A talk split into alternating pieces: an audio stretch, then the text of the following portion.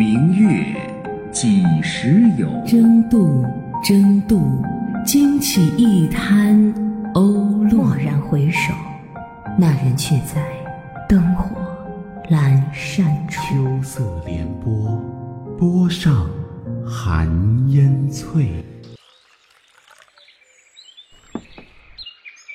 嗨，你好，我是主播叶兰雨硕。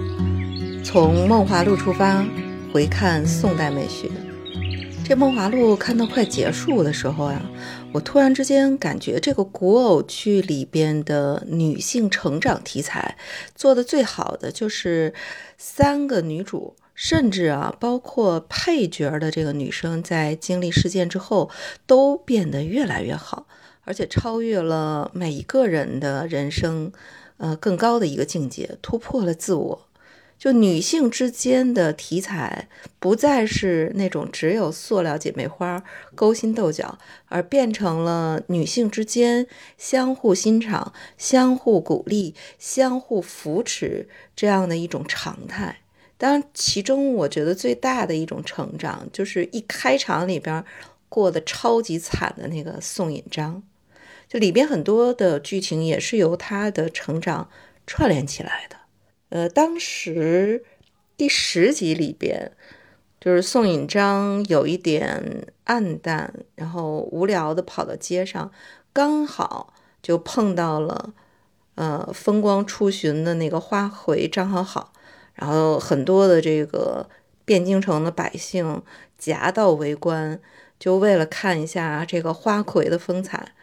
然后说：“哎呀，连这个天下最会写词的刘九官人都来给张好好去牵马坠镫。”这是宋引章内心成长的第一场戏，都是教坊的官妓。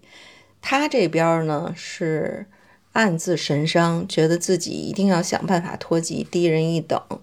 而那个张好好呢？他是觉得自己能够有更多的机会去见官家，并且得到官家的这个赏赐。那通过这样的一个张好好的这个遭遇，对他是一种促进的一个成长的一个作用。那给这个张好好牵马的刘九官人，剧里边的说法就是天下最会写曲子词的刘九官人。但实际上想一想。这个刘九官人应该说的就是刘永。这《知否》里边，嗯，当时写顾廷烨因为科举考试同情这个刘九官人，就是柳三变刘永，被这个皇上拿掉了他考试的这个资格。里边说的其实也是这个刘永，这刘永实在是太有名了，而且今天我们说起来这个刘永，感觉呢创作了大量的艳词，而且所有的这个传记都会写他一生流连秦楼楚馆，就感觉是一个棉花素柳，好像生活作风超级不好，但实际上人家也是出生于官宦之家。那父亲也做到了工部侍郎，他跟他两个兄弟都考上了进士。史上曾经说过，刘永三兄弟皆工文艺，号柳氏三绝。那谁年轻的时候不都有点小轻狂吗？刚开始刘永科考的道路不顺，啊，就愤愤不平，大发牢骚，添了一首《贺冲天》。最有名两句就是“人把浮名换了浅斟低唱”，这个词很长，但意思就是很简单。第一，没考中，不爽，而且是在这样的盛世里边没考中，尤其不爽。那不爽之后怎么办呢？我自己是一个才子佳人啊，我虽然不能是做宰相，但我也可以做白衣卿相啊。那。不高兴嘛，我就把青春换明天，人把浮名换了浅斟低唱，这这就是到处发牢骚，有问题的词写的很好，但是呢，当时的宋仁宗看了这首词之后，非常的不爽。虽然他中了进士，但是在放榜之前又把名字给划掉了，所以这一句气话呀。把自己的功名前途全部都断送了。曾经也有人替刘勇打抱不平，跟皇上说：“这个刘勇还是不错的。”皇上说：“是不是天慈的那个柳三变呀？”说：“就是那个。”皇上说：“且去填词。”以后呢，刘勇逢人便说：“我是奉旨填词柳三变。”当然，这也是无奈之下的一个气话。刘永后来就一生都在填词，甚至啊用填词来谋生啊，没办法。曾经有这么一个故事啊，说苏轼他在翰林院的时候，这苏东坡有一个同僚特别善于唱歌。苏轼当时就问他：“我写的词跟刘永写的词比怎么样？”这同事就说：“刘永写的词。”就特别适合让一个十七八岁的妙龄女郎拿着红牙板唱“杨柳岸，晓风残月”。像您苏大学士的词，你得是一个关西大汉，弹着一铜琵琶，拿着铁板唱“大江东去”。这个其实有一个特点，就是宋词跟唐诗不同的地方，它不是读出来的，是它是唱出来的，所以宋词又叫长短句。其实隋唐的时候，音乐就已经很发达了，因为唐代，哎呀，唐朝的这个皇帝也是一个混血儿，也不是纯种的一个汉族血统，他有很多外来的民族，所以很多外来民族的这个音乐也都传到了中原。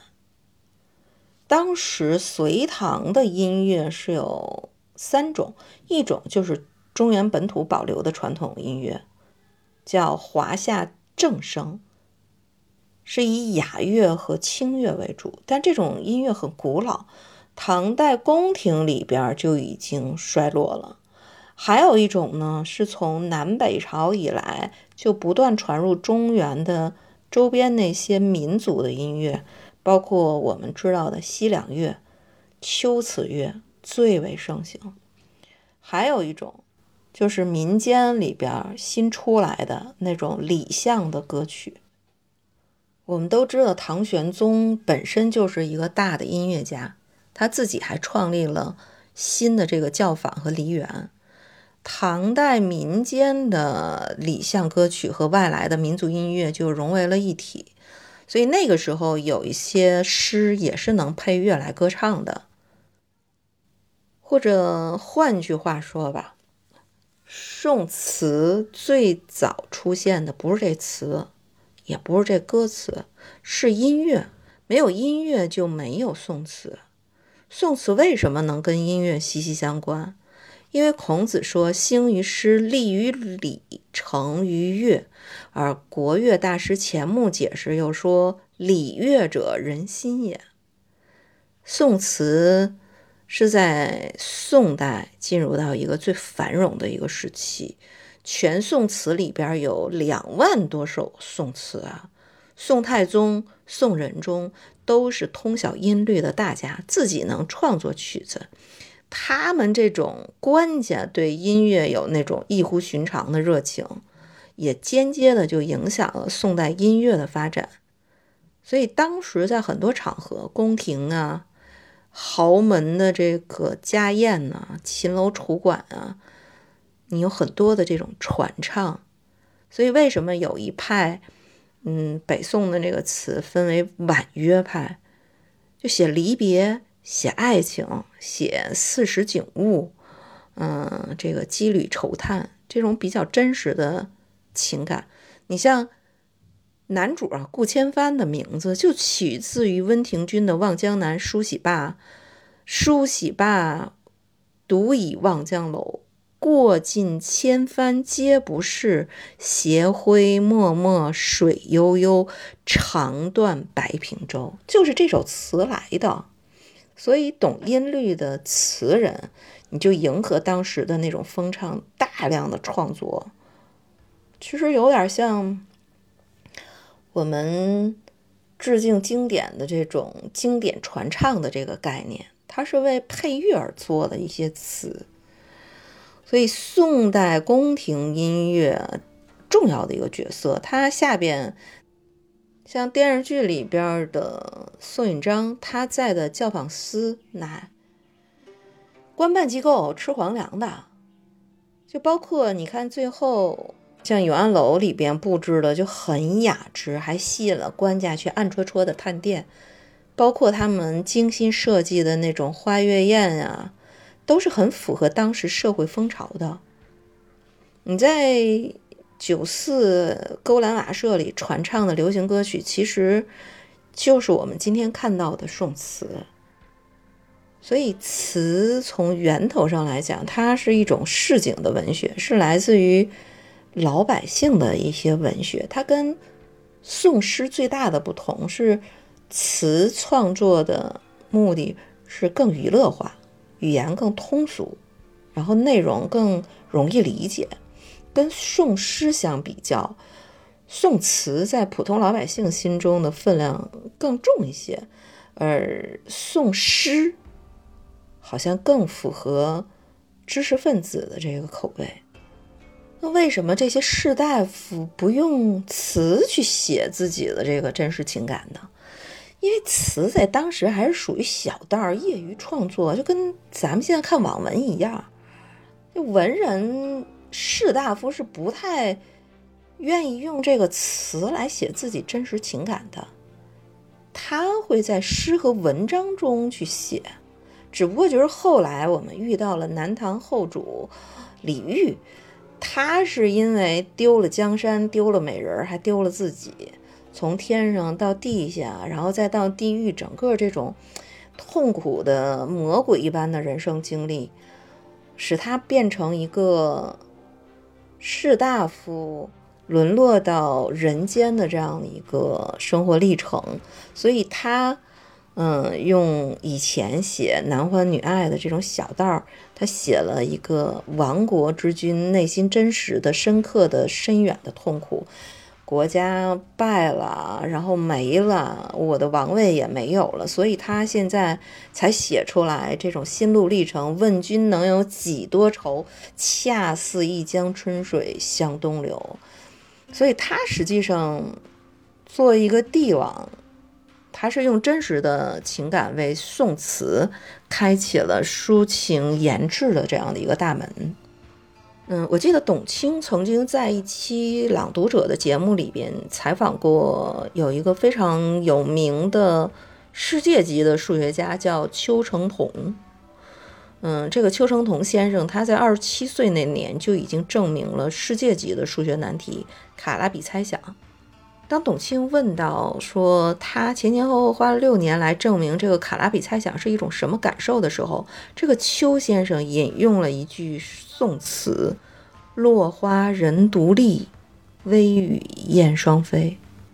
他说，数学研究的道路是非常孤独的，再多的亲朋好友，再多的同学老师，在那个过程里边都帮不了你，只有他自己，也只有他和他的研究对象在那一个时间段，仿佛合二为一。